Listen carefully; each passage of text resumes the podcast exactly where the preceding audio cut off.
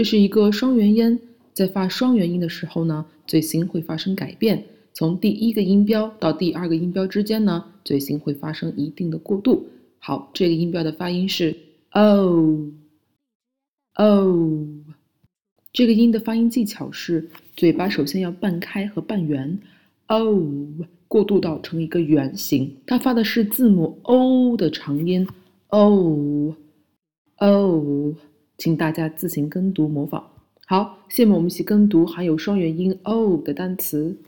go, no, so, pull, roll, toe, fold, gold, hold, pull, roll, stole boat, coat, goat, blow, flow, no, only, open, over, show, slow, snow, loan, note, phone, almost, ghost, host。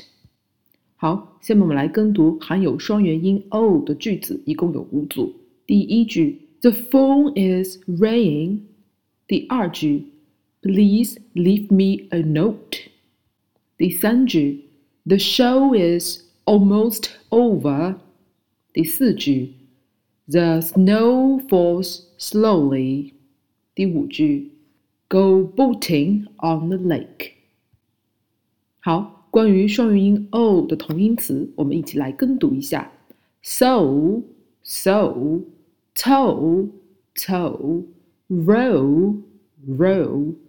Pole, poll, know, no, lawn, lawn, so, so, road, rode, hole, whole, growing, growing。好，最后是双元音 o 的变音，和它变音呢一共有两组音标。第一个就是和双元音 o 变音的是双元音 ow。好，我们来一起跟读这几组单词。第一个读的都是双元音 o 的单词。：no、now、tone、town、load、loud、clone、clone、drone、drone、coach、couch、known、noun。第二组是双元音 o 和短元音 o 的变音。我们先读的单词就是双元音 o 的单词，own, on。note, not, hope, hop, old, odd, coast, cost, won't, want, model, model, coma, comma,